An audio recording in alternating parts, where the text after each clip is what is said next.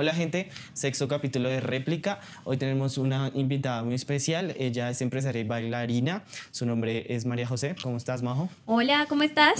bien, bien, bien. Eh, cuéntame cómo te ha ido, cómo vas con todos tus proyectos y tus cosas. Bueno, primero que nada, muchísimas gracias por la invitación. Muchas gracias por tenerme en cuenta para esto. Estoy realmente eh, muy feliz de estar acá y poder compartir con todos. Eh, bueno, nada, ahorita eh, estamos en un proceso muy bonito, que es un proceso de crecimiento, eh, un proceso de exploración, ¿no? Como de, de muchos sentimientos encontrados, digo yo.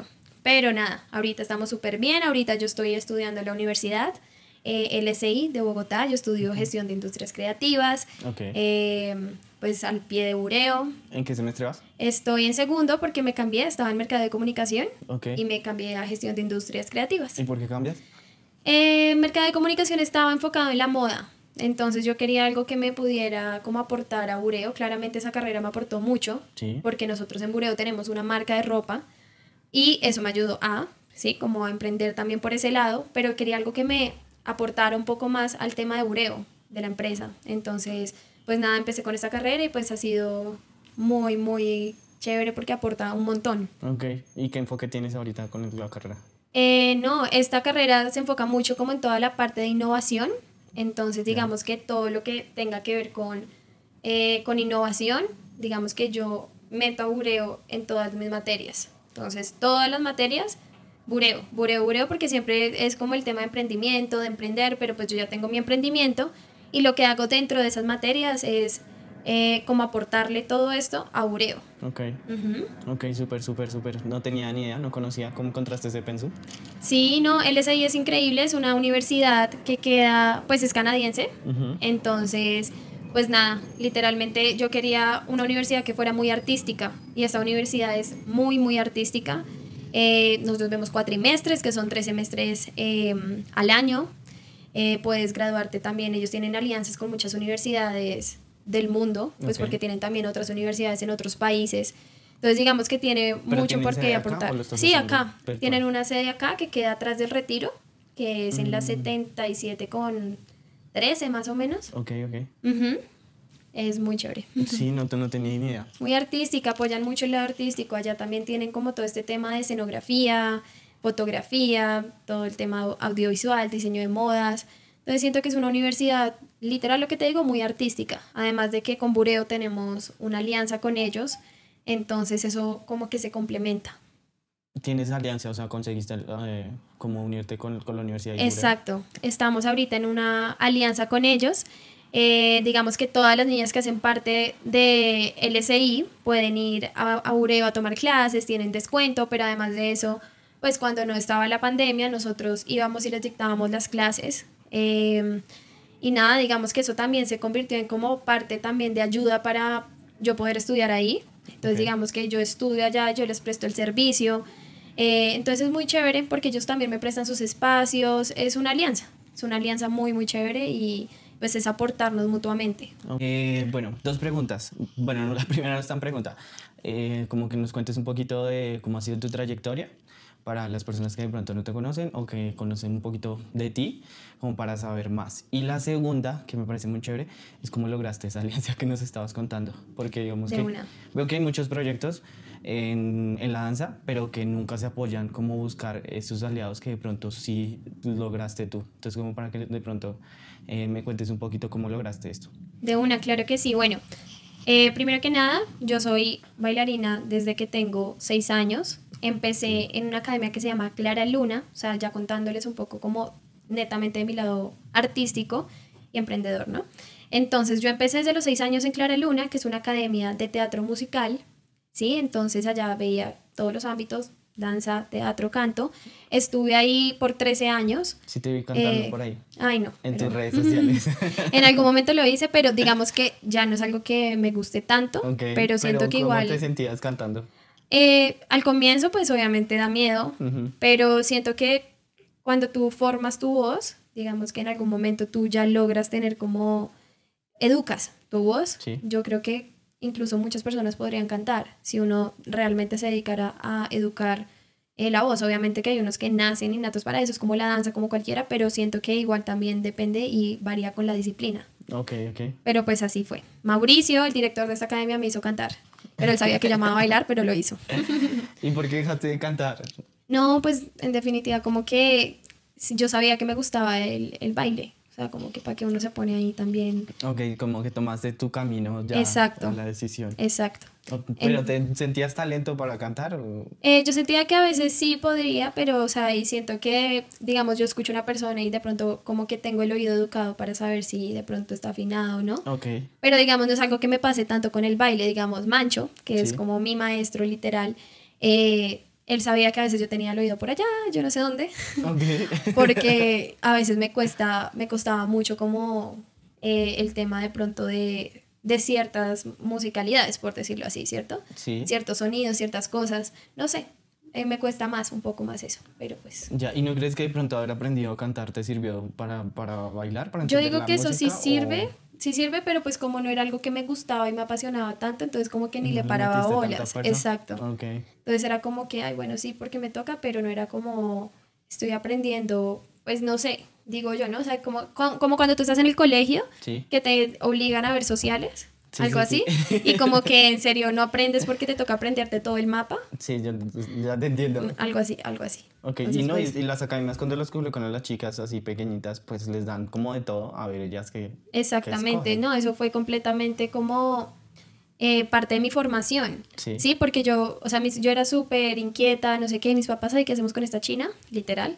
Y me metieron a Clara Luna y eso fue como lo mejor que les pudo haber pasado. ¿Cuántos porque años pues tenías cuando empezaste tenía allá? seis. Ah, O sea, bien chiquita y pues igual en el colegio eso que uno también baila todo el tiempo Ujú. y que están todas las presentaciones.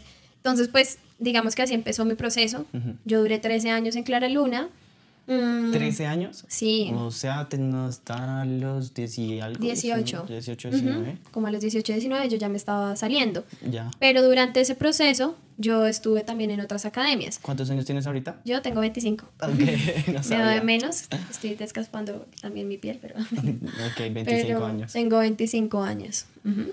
Entonces vas hasta los 18 allá, en Clara Luna. Sí, estuve hasta los 18 más o menos, pero al- alternamente, sí, estuve también en otras academias. Ok. Estuve en Golden Dance eh, Academy. Estuve ahí tres años, más o menos. Estuve en el equipo de POMS, hacía jazz. eh, digamos que ahí empecé como por la línea, como a conocer el urbano, ¿sí? Sí. Entonces, hip hop. Entonces yo me confundía porque no sabía que hip hop, digamos que era un estilo y que habían más, sino que yo pensaba que hip hop y dentro de hip hop era todo, ¿sabes? Como popping, no sé qué, pues porque digamos que de pronto en ese entonces no estaban enseñando tanto estos estilos y la diferencia y pues cuando tú te metes más en el tema pues lo entiendes más, ¿no? Sí, claro. Entonces estuve en Golden eh, por tres años más o menos. Estuve en el equipo de POMS, fuimos a competir. Bueno, en realidad como que siento que mi formación allá fue muy buena en tanto a jazz, ballet, en esos estilos. Eh, ya después como que alternamente estuve en Balarte eh, tomando ballet, pero estuve solamente como seis meses, no fue mucho tiempo. Ok, pero tienes una formación en clásico. Sí, pues, o sea, bastante. sí, pero pues como lo dejé de hacer, digamos que el cuerpo es súper desagradecido, ¿no? Entonces, Ok. eh, siento que, digamos, yo, o sea, lo que yo le digo a las niñas, por favor, fórmense en todo, porque en algún momento, pues, esto les va a servir. Sí. Y yo puedo verlas a ellas y también ver como la técnica, saber qué pasos son, o sea, digamos que me sé los nombres de todos los pasos también en cuanto a ballet como jazz, Ok. eh, pues porque obviamente fue bastante tiempo que estuve ahí. Eh, estuve en Petit Pas también, pero muy poquito también, o sea, realmente, pues sinceramente no me gustó mucho, pero estas otras academias sí me habían gustado mucho. Entonces ahí es cuando entra como este proceso de me gradúo, ¿qué voy a estudiar? ¿Cierto? Como fue, pucha, ahora qué voy a hacer con mi vida. La decisión más importante de todos los bailarines. Literal. Entonces apenas yo me gradué, yo empecé estudiando artes escénicas en la Javeriana. Y era apenas, esa carrera apenas estaba empezando en esa universidad. O sea, eso fue hace mucho tiempo, en el 2013. Ok. Y estuvo un semestre y tampoco me gustó. Entonces yo decía como, a mí de verdad como que solo me gusta bailar. ¿Sí? ¿Qué más veías allá? Eh, somática, somática es como digamos todo, ah, todo el enfoque hacia eh, como yoga, todo el, como el cuerpo, si sabes, como Sí. el reconocimiento de tu cuerpo, Ok. eh, conocimiento pues, Eh, actuación, eh, todas estas materias también que son, eh, ¿cómo se dice eso? Bueno, que también te toca leer y, y Mm, como la parte teórica. eso, teóricas, perdón, se me fue la palabra, eh, pues de, de danza solo veía eh, ballet contemporáneo y folclore. Entonces no veía como nada urbano. Sí, eh, sí, viste tantas cosas de la parte clásica y eso, ¿por qué te decidiste por el urbano? No, ahí fue cuando ya... por el street dance. Sí, a mí, pues digamos que ya ahí estuve en eso y ahí fue cuando entré, entré a Missy. Ah, ok. Y en Missy estuve un semestre también, pero ahí yo empecé eh, en D3. Entonces yo estaba en Al Missy, mismo tiempo estabas Ujú. en las dos. estaba en las dos. Ya. Entonces yo ahí fue cuando me di cuenta que pues me gustaba más el urbano, ¿sí? Como que nunca lo había tenido como tal, como tan cerca, Ujú. hasta que entré a D3. Yo en D3 duré aproximadamente unos 4 o 5 años. Y ahí fue cuando me enamoré completamente de la danza urbana. Eh, digamos que amo el jazz. El ballet sí no me gusta, pero amo el jazz y siento, sentía que a veces me hacía falta. Entonces Mancho igual metió clases de jazz y amé que Ok. lo haya hecho porque yo amaba el jazz, amo el jazz. ¿Sí? Y, mm, y pues ya hizo un semestre en Missy, también la parte del canto, de actuación y vuelve y juega como que, ¿por qué me metí a esto si no me gusta Sí, sí, sí. hacer esto. Entonces fue un recorrido igual también bastante largo. En ese tiempo también yo era muy emprendedora, me gustaba todo ese tema del emprendimiento, estuve en una red de mercadeo, conocidos como multinivel, Sí. y yo estuve ahí tres años y me fue muy bien. ¿Qué hacías ahí? Eh, Digamos que para los que no conocen que es una red de mercadeo es como tipo Amway, Herbalife, que todo el mundo como que escucha ese tabú pero no sabe qué es, ¿sí? Yo empecé cuando tenía 17 años eh, con estas redes de mercadeo y lo que siento que más me aportó fue todo este tema de emprendimiento y de que éramos muchos jóvenes eh, como en esa red, ¿sabes? Digamos que ahorita ninguno hace eso, ninguno está en una red de mercadeo, todos los que estuvimos en esa época, pero ahorita todos son emprendedores. Digamos que mi líder, el que era como el líder top aquí en Colombia, él ahorita es un crack, está en Orlando, tiene una empresa que se llama Solar Mission, que es de paneles solares, y es uno de los jóvenes más ricos ahorita de Latinoamérica Ya. por su empresa, salió hace poquito en la revista Force, o sea, muy crack porque lo vi ayer, ¿sí? Entonces yo decía como este tema, como de haber estado ahí, me ayudó mucho con mi parte y mi lado emprendedor, como que yo sabía que no quería estar em, como, no sé si decirlo como empleada, pero sí yo tener como mi propio negocio. Sí, pues sí. Sí. ¿Es de ser empleado o ser empleado? Ajá. Entonces yo dije, no, yo quiero otra cosa. Y como fui a tantas conferencias de emprendimiento en Arizona, en Orlando, con gente, pues, o sea, Robert Kiyosaki, con, digamos que, estos personajes que son tan famosos en el emprendimiento, que han sacado libros, ¿sí? Entonces, digamos que todo eso me, me alimentó muchísimo como a ver ese lado de emprendedor. Entonces, eh, pues digamos que este es mi proceso, empiezo en D3, me salgo de Missy, me quedo solo en D3 y ahí digo como, ok, voy a intentar con una carrera que sea artística y que Sí. tenga que ver con todo lo que tiene que ver con eh, marketing, con eh, relaciones, con sí, entonces, Pero igual ya llevabas un tiempo aprendiendo a vender, cómo manejar un- Exacto. un negocio, Total. teniendo como todas esas herramientas. Y por eso te metes a la, a la primera carrera que haces. que por eso me meto a Mercado de Comunicación en la Salle College. Mm, ok. que esa es la carrera como la primera que, que hago de que no tiene que ver con la danza, ¿sí? O sea, como tal, como de estar bailando. Sí, sí, sí. Pero es artística, mercado de comunicación de la moda, o sea, tiene que ver mucho. Yo todo lo incluía, como todos los proyectos eran como danza, danza, ¿sí? ¿Me entiendes? Ok. Como de qué forma yo puedo incluir la danza dentro de esto. Y siempre lo hacía. ¿m? Ahí ya, pues también como que me tomo un break y me voy para Estados Unidos. Estoy como ¿En qué año fue eso? eso fue en el 2018. En el 2018. Yo me voy para Estados Unidos y en. Estados Unidos yo quería pues ir a bailar, entonces me metí en una academia pues en Millennium de Miami Sí. y estuve ahí por tres meses. No ¿Tienes mucho. familia en Estados Unidos? No, pues o sea mi padrino, pero no vivía con él. Entonces yo fui, ¿Cómo fuimos- hiciste para ir?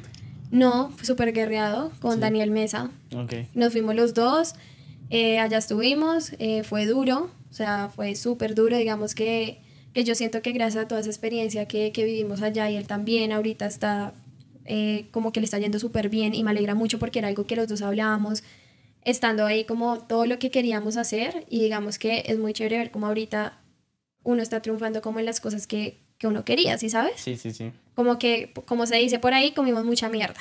los dos, estando allá. Nos agarrábamos, eso mejor dicho. Obviamente porque, porque la convivencia es muy difícil. Sí, vivir con una persona es otro cuento. Total, entonces era una vaina, yo decía, nos matamos, literal.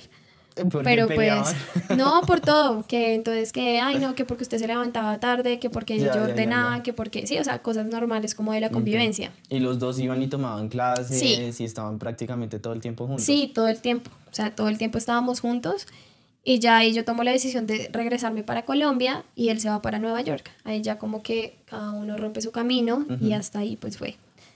Cuando yo llego pues acá a Colombia, yo pues eso que uno dice como qué hago con mi vida, ¿sí? Porque yo creo que todos hemos tenido esa pregunta como de qué quiero, qué hago, qué voy a hacer. O sea, eso pasa demasiado y más yo creo que un artista le pasa mucho eso. ¿Sientes que en el momento que estuviste en Estados Unidos cambió tu forma de pensar?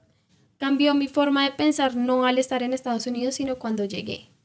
Okay. ¿Me entiendes? Cuando yo veía que, o sea, ni siquiera fue Estados Unidos sino verla, o sea, ver que yo ya había pasado por muchas cosas, por muchos estudios, por como muchas experiencias, y yo ahí digo como quiero cambiar, o sea, y la mierda que comimos allá en Miami también, pues influyó mucho, como quiero cambiar la forma en la que em, estoy viviendo mi vida también, ¿sabes? Como que influye mucho, como como, pucha, quiero tener mi trabajo, quiero ser independiente, quiero, si quiero irme a comprar un helado ya y quiero hacer eso todos los días, pues poder hacerlo sin tener que pensar en cómo será que me va a alcanzar.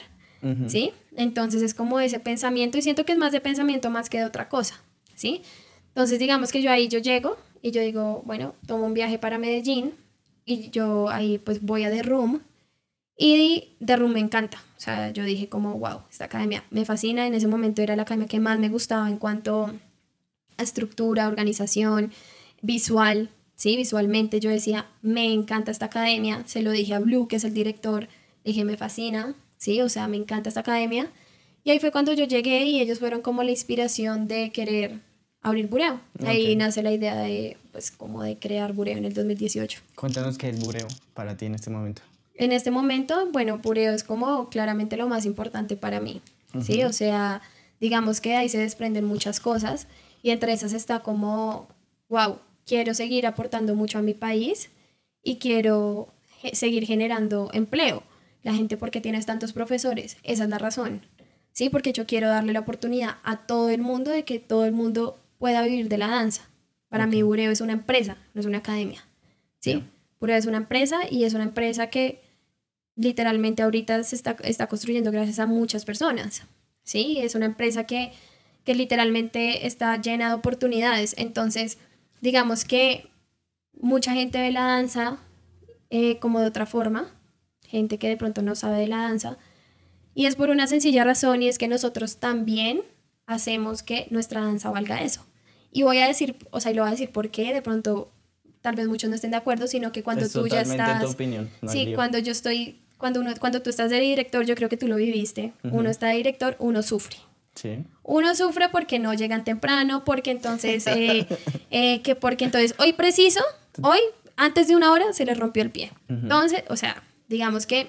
Son las cosas que uno vive con, teniendo profesores. Exactamente, y trabajando con bailarines, que es cuando tú ahí dices como, ok, si todos queremos que la danza se vuelva una profesión seria, porque lo es, pero si yo quiero que alguien más si yo hablo con un piloto y, el, y yo quiero que ese piloto me vea a mí como realmente la carrera que es y como una bailarina de verdad, yo misma tengo que darle como esa posición. Sí.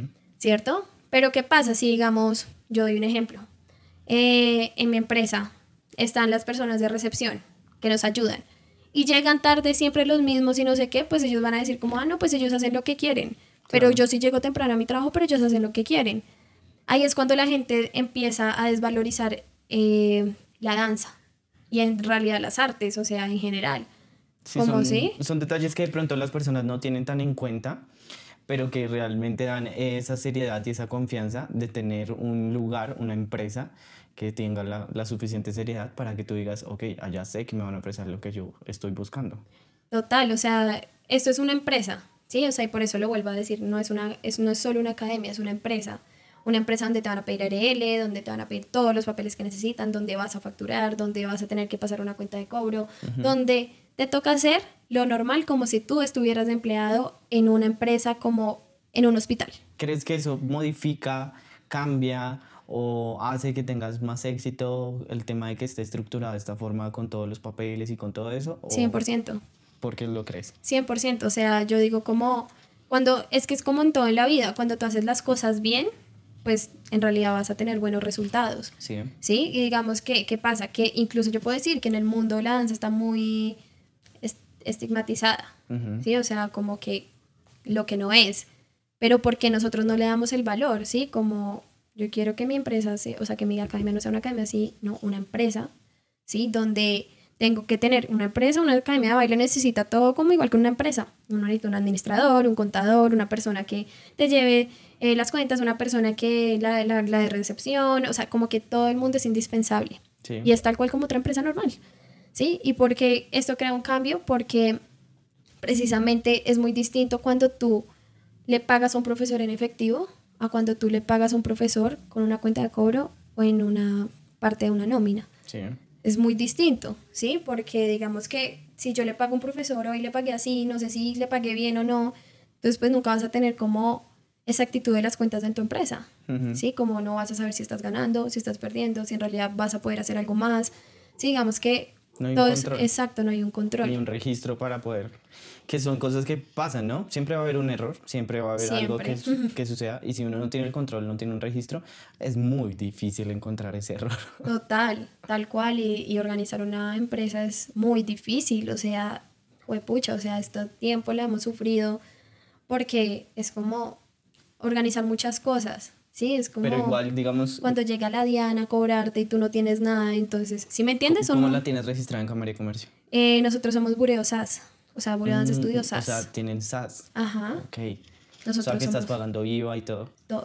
O sea, pero pues los servicios de danza no pagan IVA, ¿no? O sea, pues hay un decreto en el que está en la ley que no Mm, bueno, está bien. pagas. No sé, hasta el momento, cuando yo fui a hacer el registro, eh, sí había que cancelar IVA. No, No, sé cómo ahorita cuando cómo es el tema. en los servicios artísticos y eso, tú no pagas IVA, Ya, pero en general, digamos, como los productos y todo ese tipo de cosas, pues sí. ¿Sí me entiendes? ya, o sea, ya, si yo te tengo entiendo. cafetería, pues sí me toca pagar exactamente. el impuesto. Sí, todos los impuestos, no, impuestos y todo eso sí, o sea, digamos que todo Sí, pero en- ese impuesto como tal. Sí, sí, sí. Ok. Pero, y bueno, desde que inicias con Bureo, la, la registras como SAS y todo esto, o sea, empiezas desde... Desde el inicio somos SAS. Ok, O sea, desde el momento uno que abrimos la academia, que hicimos la inauguración, ya estábamos registrados en Cámara y Comercio como SAS. Ujú. Y pues SAS es una buena opción porque digamos que se- eh, una SAS es, es que pueden estar varios socios. tienes socios. Exacto. Sí, mi hermana es mi socia. Hace poquito pues nos acabamos de asociar con alguien más. Ya. Entra una Eh, tercera persona exacto. a la sociedad. Ujú. Ok. Y digamos que, bueno, una SAS tú sabes que es de pronto un poco más flexible. eh, tiene varios socios, puede tener varios socios, Ujú. como hasta 20 creo, si no estoy mal. Eh, Probablemente no estoy tan seguro, pero pues, Ajá. creo- eso era como la diferencia que tenía, como esa flexibilidad de poder tener Sí, varias sí, si no estoy mal es eso. Que sé que se puede tener varios, no sé hasta cuántos, pero sí. Ujú. Ah, bueno, súper. Eh, ¿Tenías un asesor? ¿Cómo arrancas a, a todo este tema de los papeles? Mm. ¿Un mentor? ¿Alguien que te ayudó o Nadie. sola? Nosotras las dos con mi hermana empezamos esto, nada que ver ninguna con administración. Ok. Empezamos, ¿Tu hermana qué estudia? eh, ella es diseñadora industrial ya graduada de la Javeriana, con un énfasis en iluminación. Yo pensé que ella tenía alguna parte administrativa. No, ahorita pues sí está en un montón de cursos y cosas. así, pues, para poder ajá, dar con porque ella cosas. trabaja en otra empresa y es la directora creativa de esa empresa. Ya. Y ella hizo como un, un máster en iluminación, entonces su enfoque es 100% iluminación. Ya. Entonces tú vas a Bureo y ves iluminación, diseño de iluminación por todo lado. Y es precisamente pues gracias a ella. Ok. Genera una imagen más llamativa. Exacto. Súper genial. Eh, ah, te iba a preguntar algo, pero se me fue. Ah, bueno. ¿Puedes contarnos cómo es tu modelo económico del negocio, de todas las cosas que estás haciendo en general? Modelo como. Sí, cómo estás, eh, o sea, bueno, digamos tienes bureo. Desde tu parte personal, ¿cómo haces eh, con, con tu empresa y es, la, es el único ingreso que estás generando, digamos, personal? ¿O tienes otros proyectos? Eh, ¿Cómo vinculas la danza, lo que tú haces? Sí, como tu modelo de negocios en general de lo que estás haciendo. Pero en mi vida, sí, personal. el tuyo, el tuyo personal.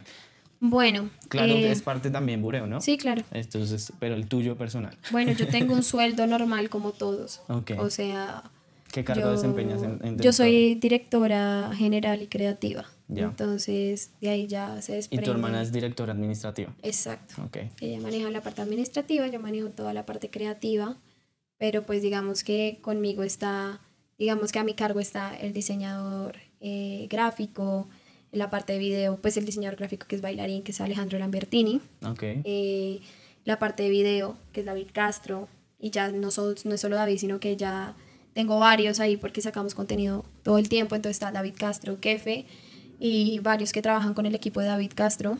Eh, está la parte de la ropa, ¿cierto? La diseñadora de, de, ropa como tal de, de nosotros de modas eh, también está a mi cargo. Eh, el director como tal artístico, que es Sebastián Laud. Sí. Él maneja toda la parte, digamos, comercial. Entonces, el montaje para esto, el montaje para lo otro, el, el montaje para una coreografía de TikTok, para una campaña, para entonces él está ahí y aparte pues está a cargo del elenco 1 y 2, que son los que están como en proceso. Eso en cuanto a los que están a mi cargo, que son bastantes, o sea, la, la parte operativa, digamos que, y los profesores, están a mi cargo en cuanto a qué clases deben dictar. Pagos y demás, pues con la otra persona. Eh, digamos que con Sebastián nos encargamos de, como tal, de vincular a los profesores, o sea, de saber quién nos sirve para qué. Okay. Eh, pero nosotros hacemos como un proceso de selección, pues que hacemos audiciones, damos la oportunidad a que más gente vaya y se presente de pronto talentos que tú nunca has visto, sí. que nos pasó y como, wow, qué chévere. Eso uno y lo otro, pues también está toda la parte de recursos humanos, que son las personas que le hacen ya las preguntas un poco más a fondo, eh, de que tú puedas contar con personas que, que sean serias, ¿sí? Perdón. Tranquila. En cuanto a lo que preguntabas de mi parte económica, yo vivo 100% de bureo. O sea, a mí me salen campañas. Bueno, también me volví microinfluenciadora. O sea, como que a medida de que bureo va creciendo, me vuelvo microinfluenciadora. Pues, como que no me considero influenciadora. O sea, me considero influyente, pero no influenciadora. Influyente es como que la gente de verdad pues digamos que ha visto mi modelo de negocio, ha visto eh, Bureo, la propuesta de valor de Bureo, y a partir de eso, como que la gente que, crea una credibilidad también hacia mí. Y la gente pues que me conoce sabe que yo soy súper trabajadora. Y entonces eh, ahí me salen... ¿No te consideras como creadora de contenido? Eh, no. De tu perfil personal. Pues, o sea, yo subo lo que a mí me gusta, ¿no? O sea, digamos que yo digo como estoy de viaje y quiero, pues, la verdad sí pienso. personales. Sí, exacto. Y sí me gusta subir cosas que sean acorde a lo que estoy subiendo. O sea, pero es más como que yo soy así. Como por mantener tu perfil. Exacto. Y subo cosas y no sé qué y recomiendo, pero digamos que la gente también como que ve lo que yo uso y les gusta, entonces digamos que digamos que me he vuelto microinfluenciadora es por eso, ¿sabes? Como que la gente es como, ay, te quiero mandar esto, apóyame, no sé qué. Entonces, y me han contratado muchas empresas. Como, mira, te pago porque subas esta rafaja de historia. Entonces, digamos que ahí también tengo un ingreso, pero yo sé que eso no es un ingreso fijo, como algo residual. Bureo sí me paga, yo sé que tengo mi sueldo ahí, ¿sí sabes? Digamos que estas cosas son extra. Ah. Ya.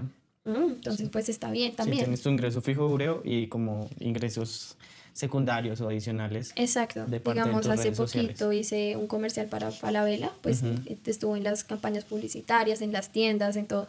Pero no es algo que yo estoy buscando. O sea, es más, cuando a mí me piden castings, como, ay, mándame casting de no sé quién, yo nunca me mando.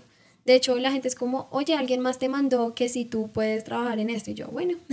Okay. Pero no sea algo que me parece que primero prioridad son las personas con las que yo trabajo. Y pues yo les digo mis niñas, porque son las niñas de bureo. También hay hombres, solo que yo aclaro porque la gente me pregunta, pero como son más niñas, entonces yo sé como mis niñas, pero para mí prioridad son ellas. Entonces digamos que un casting, ellas o los profesores. Eso era otra cosa que te quería preguntar. eh, pues vi que tenías como varios trabajos con artistas, eh, cantantes y todo eso. ¿Qué crees o qué consideras que primero te llevan a tener esos trabajos y segundo que debe tener, digamos, un bailarín que se quiere meter a este mundo? Bueno, digamos que, no sé, o sea, yo soy una persona que se relaciona mucho con la gente. Okay. Toda la vida ha sido así. Entonces, digamos que yo conozco gente en todo lado. Entonces, ta, ta, ta, y todo el tiempo me estoy relacionando con personas. ¿Qué pasa? Si yo soy bailarín y me la paso solo con bailarines, pues está bien, pero pues de dónde voy a salir, ¿sí me entiendes? Sí, o sea, a dónde más. entre bailarines que de ellos mismos son los mismos de siempre. Exactamente, entonces como que de a dónde me voy, pues sí, no tengo ni nada, ni nadie sabe de mí, pues sí. Ujú. Digamos que ahorita me parece muy chévere que, digamos, Mancho está eh, ahorita trabajando bastante como en la parte comercial, él da mucho trabajo, también está pues toda en la parte formativa, obviamente que, que siempre ha estado, Ujú. pero me parece chévere que él es una persona que también está en función a esto, ¿sabes? Que no es una persona... ¿Qué pasa? Que ahorita, indiscutiblemente, eh, por la pandemia y por todo, hay que reinventarse. O Sí. sea, o más bien que reinventarse es como renovar, eh, innovar, la palabra. Ya. ¿Por qué? Porque ya no estamos en, el mismo, en lo mismo de antes. ¿Sí? ¿Qué pasa? Antes de pronto sí funcionaban muchas cosas, pero ahora no. Sí, digamos que yo pienso en como, ok, amo mi danza, pero yo quiero crecer con mi danza. O sea, pues la idea es vivir de danza, ¿no? Y yo no voy a vivir de la danza, pues si no trabajo. ¿Sí? Claramente. Entonces para mí es súper importante como dar este paso a poder uno trabajar y literalmente eso uno le hace relacionándose, ¿sí? Estando en espacios donde tú sabes que te van a brindar esto. Digamos, las personas que están conmigo saben 100% que si yo tengo un trabajo los voy a tener en cuenta. Pues o sea, los voy a mandar para los castings, Ok. ¿sí? Digamos que eventualmente uno conoce a alguien que sí, digamos, ay, no, que necesito esto, que necesito lo otro, ta, ta, ta. Y es como darle una posición a tu danza. Ya. Ujú. Y bueno, ¿y ¿crees que toda esta, toda esta relación que tuviste con ciertas personas se debe al entorno en el, que, en el que creciste, que pasaste diferentes academias, que estuviste pues también en una universidad, que estuviste en MISI y todo eso como que te llevó a esto o tú lo fuiste buscando? Digamos que fue más que todo, no, no tanto las academias, Sí. porque no siento que haya sido eso. De pronto las academias me ayudaron a conocer profesores, ¿sí? Como qué chévere este profesor, qué chévere este, ta, ta, ta, ¿sí? Pero con ta- como tal de yo decir como, uy, conocí, de pronto la que más me aportó en ese sentido fue D3, ¿sí? Ya. A mí Mancho siempre me tenía en cuenta para todos los trabajos, pero eso no quiere decir que yo, ay, sí, te robé los trabajos, ¿por qué no? No, porque en realidad cuando, no, cuando a mi Martina, pues digamos un O ejemplo, sea, es te tenían Martina. en cuenta, realmente te buscaban era a ti. Sí, pues porque igual, igual un, un- pues o sea, por medio de Mancho, ¿no? Pero digamos que un casting, ustedes saben que un casting siempre es por medio del perfil que uno tiene, ¿sí? Sí. Digamos que a veces la gente es como, uy, digamos que ya entiendo a Mancho, cuando le decían como, la gente decía como, uy, la rosca y no sé qué, porque yo, yo vivo eso, ¿sí? ¿Sabes? Como que la gente es como, uy, es que tú tienes mucha rosca. Ok. O sea, yo digo como, bueno, cuando es un casting yo mando las fotos y la gente escoge.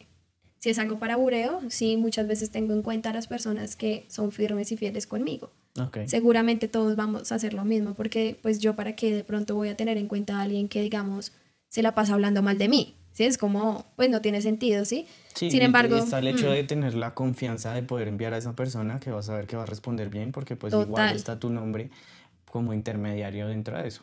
¿no? Y, y que sea una persona que sea muy transparente, ¿sí? O sea, digamos que siento que la honestidad y la lealtad juegan mucho ahí, ¿sí? Digamos, yo quiero sentirme tranquila de poder decir, mando a esta persona y todo va a estar súper bien y ya, porque ya me va a informar todo lo que va a pasar, ¿sí? Porque una vez me pasó en un trabajo que yo no pude ir, me tocó mandar a alguien y esa persona se quedó con ese trabajo y me sacó a mí. O sea, yo llevaba siendo bailarín, bailarina de, esta- de este cantante cuatro años. Ok.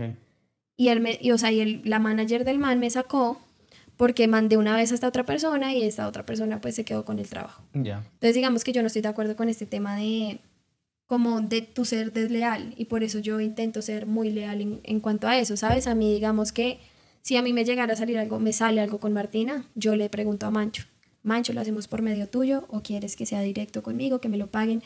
Sí, son ejemplos de cosas y digamos que también uno saber guiarse, ¿no? Ok. Como en cuanto a pagos y todo ese tipo de cosas. Siento que no fueron las academias los que me dieron, o sea, D3, pero pues que en cuanto a conexiones, no mucho, Sí. sino los entornos extra en los que uno está. Sí, o sea, no sé cómo explicarte. En el colegio, uno en el colegio, pues no todo el mundo va a querer ser bailarín, Sí. pero uno sale al colegio y ya digamos mis amigos, unos son pilotos, los otros son no sé qué, entonces pues sí, como que hacen otras cosas Ya. y varios son de pronto dueños de bares, dueños de... Sí, es chévere porque son personas distintas a lo que uno todo el tiempo pues está relacionando. Sí, te entiendo. Sí, como no relacionarse solo con un gremio, sino con diferentes personas de diferentes ambientes para entender un poquito más de cómo funcionan las cosas. Total. Ok, y desde la parte ya digamos de baile, ¿qué crees que se necesita? para estar en, en, un casting y poder, digamos, pasar o así? Buscarlos, digamos, eso me recuerda mucho a Laura Manuela, porque ella todo el tiempo me decía, Majo, ¿y cómo hago? Majo, ¿y qué hago? Majo, ¿y tal cosa? Hasta que ya decidió entrar a Bureo, ¿sí, me entiendes? Y en Bureo, pues, digamos que ella no va a estar mucho tiempo acá, pero digamos que por lo menos va a tener y ha tenido la oportunidad de estar de pronto en más cosas, ¿sí? Y, y así es como uno empieza. Digamos que, al mentira, una cosa que sí es que en Clara Luna yo sí fui mucho a televisión. Ok. Y digamos que yo siempre era la, pues con otras niñas, la niña que más enfocaba, la no sé qué, sí, como... Y digamos que ahí empecé a entender un poco más todo este tema de relaciones. Sí. O sea, siento que Clara Luna sí me aportó mucho en este tema como comercial. Okay. ¿Sí sabes? A entender muchas tener cosas. la experiencia. Total. Digamos, a mí, de verdad, nunca me pagaron y lo digo así, pero, pero no es malo. Sí, pero no es malo, ¿sabes? O sea, a mí nunca me pagaron, pero si no fuera por eso, yo no tendría experiencia. ¿Sí? y obviamente me puede faltar mucho. Yo no digo que ya sea una experta porque no, pero siento que me ayudó mucho porque en Clara Luna eran muchos shows y ir a televisión y yo digo que eso cuando uno está de niño, uno le encanta eso, o sea, yo digo, wow, o sea, todo lo que yo pude vivir estando ahí en Clara Luna fue o sea, fue demasiado bueno, ¿sí? O sea, digamos que no en relaciones, no lo quiero decir en relaciones, pero sí en experiencia, en vivir esas experiencias que muchas veces muchos nos queremos saltar ese proceso. Si es como voy a trabajar en esto y digamos que soy bien pequeño y algo así, pero ¿y cuánto me porque me van a pagar eso o lo que sea? Pues nunca me ha pasado, o sea, no me ha pasado con nadie que alguien me diga eso.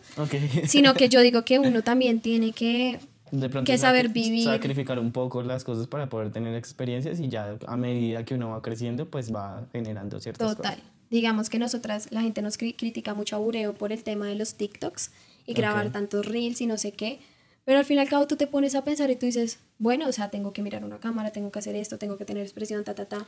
y además de eso me contratan por eso. O sea, ¿Qué les critican? O sea, ¿qué les han dicho? pues dicen que no, que, que, las niñas de bureo no son bailarinas, ¿sí? O sea, pasa muchas veces, pues he escuchado obviamente comentarios, no, pues no, como que ¿sí? has escuchado comentarios, pero no te lo han dicho a ti directamente. No me lo han dicho directamente porque yo voy a pelear por ellas, uno. Y dos, es como, parce, o sea, tú cómo vas a decir eso a una persona que ni siquiera sabe su proceso. Yo soy incapaz de decir eso de alguien de otro lado o de otros, otras personas, como, ay, ella solo hace TikToks. Pues a mí me pagan por eso. Sí, sí. me entiendes? Como nos están pagando por hacer eso. Sí, o sea, es como... No, es que las personas, yo no sé actualmente por qué, algo que pasa mucho, y es que no se toman el tiempo de tener una conversación con la persona. ¿sí? 100%. Sino simplemente ya están diciendo ciertas cosas y ni siquiera se han tomado el tiempo de, de hablar. Entonces, digamos, por ejemplo, ahorita estamos hablando, tú estás contando tu parte y de pronto alguien que dijo un comentario tuyo, pues en este momento puede estar generando empatía y habrá dicho como, pues de, de pronto no debería haber dicho esto y, y cometemos ese error como de no, pues nadie, pues, yo te digo, mira, pasa pasa esto y creo que tú vas a estar siempre abierta a contestarles como pues, las cosas son así, así, ellos tienen esto así, así, así, así. Total, total, o sea, digamos que yo siento que en este en esta ciudad, por decirlo, por no decir qué país, en esta ciudad hay mucha gente. Okay. O sea, lo que iba a decir es que hay mucha gente, hay espacio para todos, todos podemos estar en, en, en muchos sitios, todos, si me entiendes, hay oportunidad para todo el mundo. Si hay 100 academias, que los hayan hay espacio para todos. Estoy totalmente de acuerdo. Sí, o sea, como que...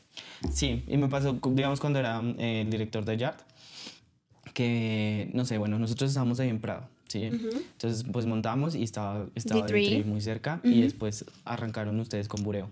Y las personas decían como no les daba vaina, mire, les han montado una academia aquí al lado, la competencia, y ahora entonces les van a quitar los estudiantes, y había como muchos de este tipo de roce. Y siempre la respuesta fue como, no, pues o sea, la competencia primero no es mala. Segundo, hay oportunidad para todo el mundo, hay público para todo el mundo. Solo que nos cerramos mucho, siento yo, en que queremos abarcar como solo los bailarines, lo que tú decías. Exacto. Entonces, sí, claro, si vemos los bailarines, pues no son tantos a comparación de, las, de la población en Bogotá, pero no hay que ver solo los bailarines. Sí, exacto, el baile es para todo el mundo empezando por ahí. Digamos que mi competencia más directa antes era, pues yo decía D3. Sí. Pero pues yo estaba en D3 y yo seguía bailando en D3 teniendo bureo, ¿sabes? y yo nunca, cero, ¿por qué? Porque son academias completamente distintas. Sí, o sea, doy el ejemplo. T3 es más de competencia, también hacen la parte comercial, pero pues literalmente tienen otro enfoque completamente diferente, la segmentación, las personas son muy distintas. Igual si Y está bien, ¿sí me entiendes? pues son academias y, Exacto, está bien, nosotros hemos hecho eventos en alianza y nos va súper bien, ¿sí? Y no me parece para nada malo, incluso todo lo contrario, me parece buenísimo, ¿sí? Entonces yo digo como, pues en realidad no es malo, es que es lo que yo te digo, hay tanta gente en Bogotá, o sea, es que de verdad, digo, pucha, es que ¿por qué hay que pelear por esas cosas si en realidad hay mucha gente? O sea, si nosotros realmente no, no nos apoyamos con otras academias, no porque no queramos, sino porque a nosotros, digamos, nadie nos ha hecho como hagamos esto en conjunto. ¿Sí? Y realmente, bueno, de pronto sí academias de otras ciudades, pero no en Bogotá. ¿Sí? O sea, no en Bogotá. No has tenido esas ofertas. No, digamos que no ha pasado.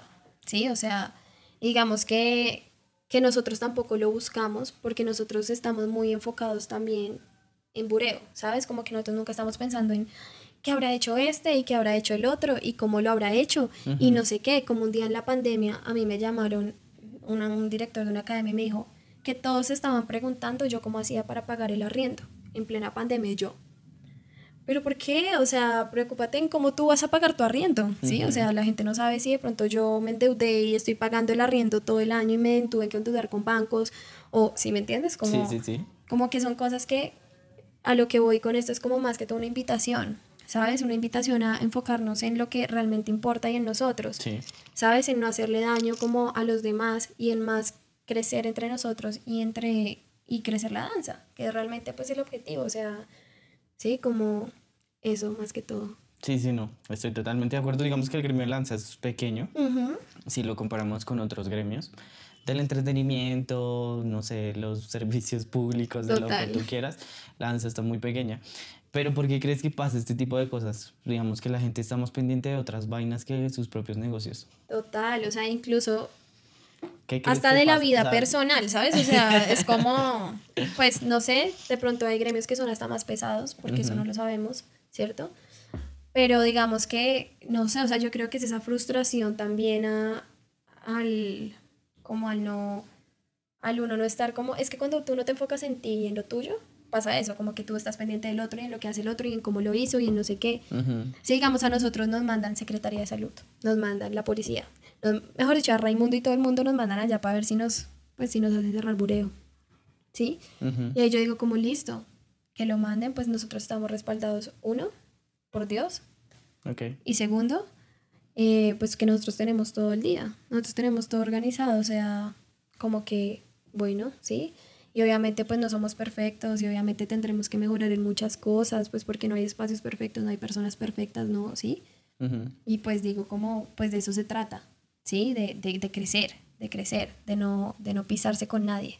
Ok, sí, sí, sí. Sí, digamos lo que yo te digo, nosotros estamos muy enfocados en nosotros, las personas que están en Bureo también, ¿sí? Como que nunca es como, como, uy, venga a ver qué está haciendo el otro, ¿no? Pues cada uno con lo suyo. O sea, siento que cada espacio y cada sitio tiene lo suyo. Nada, ninguna academia es igual a la otra. Yo veo que ustedes tuvieron un crecimiento muy rápido eh, a comparación de otras academias y para mí, según mi opinión, eso fue lo que generó que de pronto otras personas quisieran como eh, tratar de ponerles un pie para que tuvieran, digamos, un inconveniente o alguna cosa al respecto. Pero tú, ¿cómo lo ves ya que estás ahí al frente? Pues digamos que uno no lo siente tanto, ¿sabes? No sé, es raro porque es como cuando yo digo que cuando alguien es famoso y de pronto como que sigue sintiendo que es normal, pero pues en realidad la gente lo ve como, uy, ¿sí? Yo no lo siento tanto así, o sea, como que uno no se la cree, pero digamos que la gente pregunta mucho eso, como, ay, es que ustedes han crecido en muy poco tiempo, que cómo hicieron, que cómo ta, ta, ta. Y realmente el secreto de Ureo es Dios. O sea, digamos que mucha gente como que no confía en esto o de pronto dice como, ay, si usted hizo esta cosa, usted hizo eso, como así que Dios. No, si es Dios, no, en verdad, o sea, sí, sí, sí. Pero es Dios, es Dios poniendo la mano en bureo, no toda nuestra confianza está en Él, más el trabajo duro. Obviamente eso no va solo, sino el trabajo duro. La gente que nos conoce, a mi hermana y a mí, saben que desde las 7 de la mañana hasta las 11 de la noche estamos trabajando. Todo el día, porque bureo está abierto desde las 7. Okay. Entonces todo el día estamos laborando. Yo estoy en pro todo el tiempo a bureo, todo el tiempo, todo el tiempo, a todas horas. Y ahí es donde va el trabajo duro, que tú no puedes echarte a la locha, sino que en verdad hay que trabajar, hay que trabajar por lo que tú quieres y trabajar duro, ¿sí? No a medias, duro, ¿sí? Cuando tú tienes un objetivo, trabajar, trabajar, trabajar. Mis papás, pues mi familia es cristiana, entonces digamos que este tema de oración, eh, pues digamos que ayuda mucho también, ¿no? Porque a nivel emocional, aunque uno lo vea sencillo, es difícil también, porque uno también está cargado de muchas cosas, muchas emociones, muchos problemas que no, pues que no faltan, desde no llegó el profesor hasta hay que pagar, no sé, el impuesto no sé qué. Sí, desde la niña que peleó con los papás hasta eh, la persona que de pronto tiene COVID. Son un montón de cosas y de situaciones que están pasando todo el tiempo. Mantener a tus clientes felices, que eso es como lo más importante también, y a tu personal, ¿sí? Pero literalmente son muchas cosas. O sea, uno, igual la gente lo ve a uno, uy, pero viaja, pero hace no sé qué, pero y uno como, sí, claro, pues porque me la paso trabajando. Pero es, eso. Sí, es que lo que pasa es que siempre vemos la parte superficial, la parte de las redes, pero no nos damos cuenta de pronto lo que tú dices, o sea, que te levantas todos los días desde las 7 de la mañana hasta las 11 de la noche, estando pendiente de las clases, de crear contenido, de tener los grupos, de sacar, no sé, una nueva propuesta de ventas, todas esas cosas que pues no se ven. Exacto. Porque lo que vemos siempre y lo que queremos generalizar siempre, pues es redes sociales. Sí, es lo que está bien, pero tú no sabes en realidad lo que está pasando. Pasan muchas cosas. Sí, obviamente somos personas. Las personas sentimos. Las personas, eh, digamos, la gente me pregunta como, ay, ¿a ti cómo no te afectan los comentarios que te hacen? En claro que, o sea, en un momento me afectan, pero pues no dejo que, que eso determine lo que yo quiero hacer con mi vida. Ok. Sí, o sea, no te detienen en tu trabajo. Sí, no, para nada. De hecho, es como uno bendice a estas personas porque uno dice como, Diosito, bueno, ojalá en algún momento pues... Pero igual te han hecho sentir mal y has tenido tus, momentos así. Claro, o sea, hay veces que, que obviamente uno llora y todo porque uno dice como, pucha, o sea, sí, cuánto odio, porque pues uno dice como la gente como está pendiente en su cabeza de tener tanto odio, si hay tantas cosas buenas por dar y por hacer. Sí. sí, o sea, como, pues si no me gusta esa persona no la veo y ya, ¿para qué la voy a ver? Pues la dejo de seguir y ya. Bueno. Sí, como no, no, hay que, no hay que estar ahí dando, sino pues simplemente uno hace parte, pero ya lo he escuchado varias veces y es que cuando tú sientes como este sentimiento de odio, tienes que sacarlo. Y la gente generalmente ahora en la actualidad lo saca pues por redes, por redes sociales. Y es como no lo hagas, ¿sí? O sea, hay tantas formas y ahorita como artistas de, exteriorizarlo. Bailo, lo que sea, así, o sea, lo escribo, no sé, pero pues no es necesidad como tú de, pues, de hacer sentir mal a otra persona, no sabes por lo que está pasando, no sabes por qué pasó. Sí, hay muchas cosas de esas que uno solo habla por hablar, ¿sí? Que no se toman lo que tú dices como... El tiempo de conversarlo, de, conocer de entender un poquito más, de Total. no irse tanto a la parte superficial, sino llevarlo un poquito más a, pues que somos personas igual y podemos hablar. 100%. O sea, la gente ya de una se va a lo que, a lo que es, lo que no es, y ya yo creo que eso, esos errores los comete todo el mundo. Sí, digamos, bueno, yo no soy tanto de escribir a una persona lo mucho que la odio, o sea, como, no sé, como de hacerle hate a alguien, me parece terrible, o sea, terrible, terrible. Em, y digamos, como voy a respetar mucho eso, o sea, respetar, respetar las academias, respetar los espacios. Eh, siento yo lo mismo, vuelvo y digo, hay personas para todo el mundo. Si me llegan a poner una academia al lado, que ya pasó, nos pusieron una academia al frente. Okay y pues finalmente pues como que no funcionó y pusieron un gimnasio. Ya. Pero si fuera así, digo, sigue habiendo personas para todo el mundo. O sea, ¿sí? Es como darle tu enfoque y tú mira cómo quieres que sea y ya. Hay un trozo de pastel para todos. Sí, para todo. Hay personas para todos, lo que tú dices, para todo, para todo. Sí, es cierto. Bueno, ya que estábamos hablando del tema de las redes sociales, eh, me imagino que tú te encargas de las redes sociales de Ureo. Yo me encargo de las redes sociales de Ureo, pero yo tengo personas a cargo que sacan el contenido, que responden los mensajes, que tienen como ciertas horas para subir ciertas cosas, digamos que... Pero tú hiciste la estrategia. La bandeja, sí. Ok.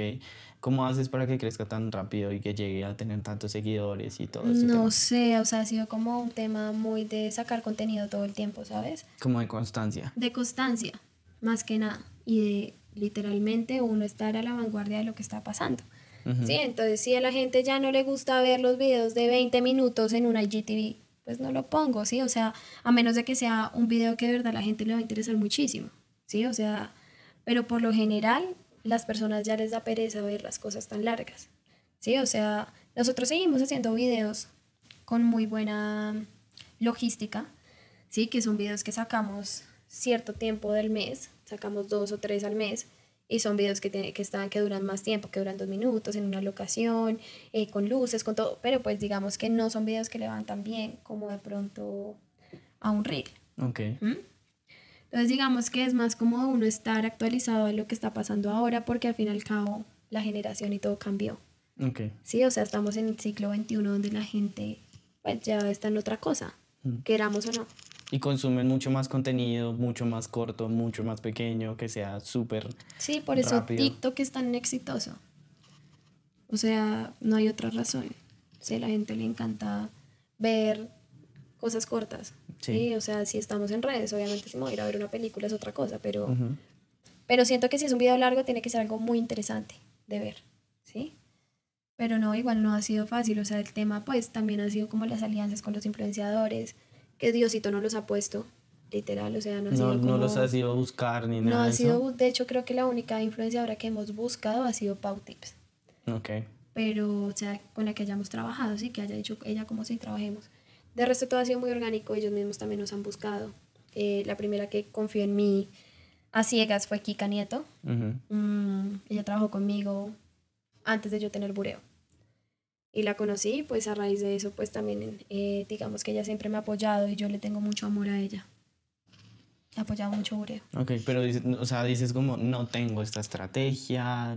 Pero sí se debería, trabajar". es trabajar, pero sí debería, ahorita sí estamos empezando a implementar estrategias, porque pues al fin y al cabo todos son procesos, o sea, Ok. todo tiene que estar debidamente en un proceso. Ahorita nos estamos organizando también con eso en las redes, porque yo ya no puedo estar tan pendiente de las redes. Pero lo que pasa es ya es más como, como que tienes mucho trabajo y te saturas y entonces generas una estrategia para que eso continúe. sin que dependa de mí. Exactamente, pero no, no tuviste una estrategia, sino simplemente fue crear contenido constantemente Ujú. de las plataformas que estabas viendo, que estaban cogiendo y de ahí empiezas a crecer. Sí, tal cual. Tal Ya. cual. Es que siempre, siempre uno quiere como el truquito, ¿no? Sí, pero es eso. La clave mágica, no sé. Es eso, y digamos, nosotros creamos TikTok y gracias a TikTok también crecimos mucho. Nosotros ahí tenemos 112,5k de seguidores. Tenemos más ahí que en, que en Instagram. Ya. Sí, y nosotros movemos todas las redes. TikTok, Instagram, YouTube, Facebook. ¿Tienen canal de Eh, YouTube? sí. No, no conozco. Sí, pues ahí no tenemos mirar. tantos seguidores, tenemos 1300 algo, Bien. Pero suscri- suscritos, que fue a partir de la pandemia que pues con las clases virtuales. ujú. Entonces, ¿Y qué tipo eh, de contenido suben a YouTube? Eh, tenemos muchos videos de las clases como tal, o sea, de las clases virtuales. Entonces, eh, está el video de tal profesor bailando o el video de tal profesor bailando y que es la coreografía que tú te aprendes en Hotmart, que es la plataforma que tenemos para clases virtuales. Ya. Sí, vi la plataforma. Muy chévere. También vi la aplicación que tienen de Bureo. Sí. Me pareció increíble. Es espectacular, es espectacular porque le ahorra a uno mucho trabajo, ¿no? O sea, hay que pensar en formas de facilitarle a uno la vida, que uno se pueda Sí, el tema de que puedan reservar las clases, de que ya saben Total. cuántas personas les van a llegar. Obviamente no hay aplicación perfecta, Sí, claro. porque pasan cosas, obvio. La gente No, es que "Ma, está trabada, no sé qué". Con la tecnología siempre, Siempre. va a pasar algo. Como que no es perfecto, pero pues bueno, ahí vamos también con eso. Van mejorando las herramientas. 100%. Listo, Majo, yo creo que pues podemos dejar hasta acá. Quisiera hablar muchas más cosas contigo. creo que me quedaron muchas preguntas por ahí sueltas, pero pues por el tema del tiempo voy hasta acá. Eh, no sé si quieras decir algo, dejar un mensaje, algo para las personas, no sé. Bueno, primero que nada, pues darte las gracias por la invitación. Ujú. Eh, siento que uno tiene que estar siempre dispuesto y abierto a todo lo que uno quiera proponerle y decirle. Eh, invitaciones, todo. Sí. Segundo, eh, nada, pues obviamente digamos que yo soy muy joven a comparación de muchos directores y eh, de academias o lo que sea, Sí, pero eh, es estar abiertos a que todas las personas nos pueden aportar de alguna u otra forma. No dejar nunca de educarnos, educarnos tanto en la danza como en nuestro, pues a nivel personal, también digamos, eh, educación uno como uno mismo también, ¿sabes? Como leer artículos, leer cosas que a uno le pueden aportar a uno. Mm, a los bailarines, digamos que sí se puede vivir de la danza, o sea, 100%. Se puede vivir de la danza siempre y cuando uno de verdad lo desee y lo quiera. O sea, hay muchos casos exitosos en Colombia de bailarines. Y, y nada, simplemente como enfocarnos. Siento que es enfocarnos en nosotros y enfocarnos en lo que realmente importa. ¿Sí? No dejar como tantas, como de querer tumbar al otro, de querer que al otro le vaya mal, de, ¿sí? No, o sea, simplemente, venga, ¿cómo nos vamos a apoyar? Sigamos creciendo, sigamos aportando entre nosotros, sigamos, ¿sí? Y es más que todo enfocarse, enfocarse en uno, enfocarse en los que uno quiere, enfocarse en crecer. Ok. Y ya. Ok, súper. ¿Cómo te encuentran en redes sociales? En redes sociales estoy como arroba majoamor.p y Bureo lo encuentran como arroba Bureo Dance Studio. Todas igual. Dime. Todas se encuentran igual. Sí, pues en Bureo Dance Studio lo encuentran así en todas las redes y yo pues realmente solo utilizo Instagram, TikTok muy poco, más como por trabajo, pero pues en general Instagram y ahí pues tengo todo. Ok. Tenemos pues página web también de Bureo que la pueden encontrar en Instagram y, y en Ok, súper, genial. Nada, Majo, para terminar, agradecerte por venir, por tu pronta respuesta. Realmente me sorprendió mucho que me contestaras tan rápido. Me alegra poder hablar contigo. Eh, hay varias cosas que quería preguntarte que afortunadamente lo pude hacer, que me parece muy chévere que te hayas dado pues como la pasada por acá. Y mil, mil, mil gracias. Cuando quieras volver a estar y tengas disponibilidad, siempre bienvenida para un segundo eh, capítulo. Y nada, en serio, muchas, muchas, muchas gracias por apoyar este proyecto. No, gracias a ti. Siempre pues importante apoyar los emprendimientos, ¿no? Sea lo que sea, si uno puede, de una y estar.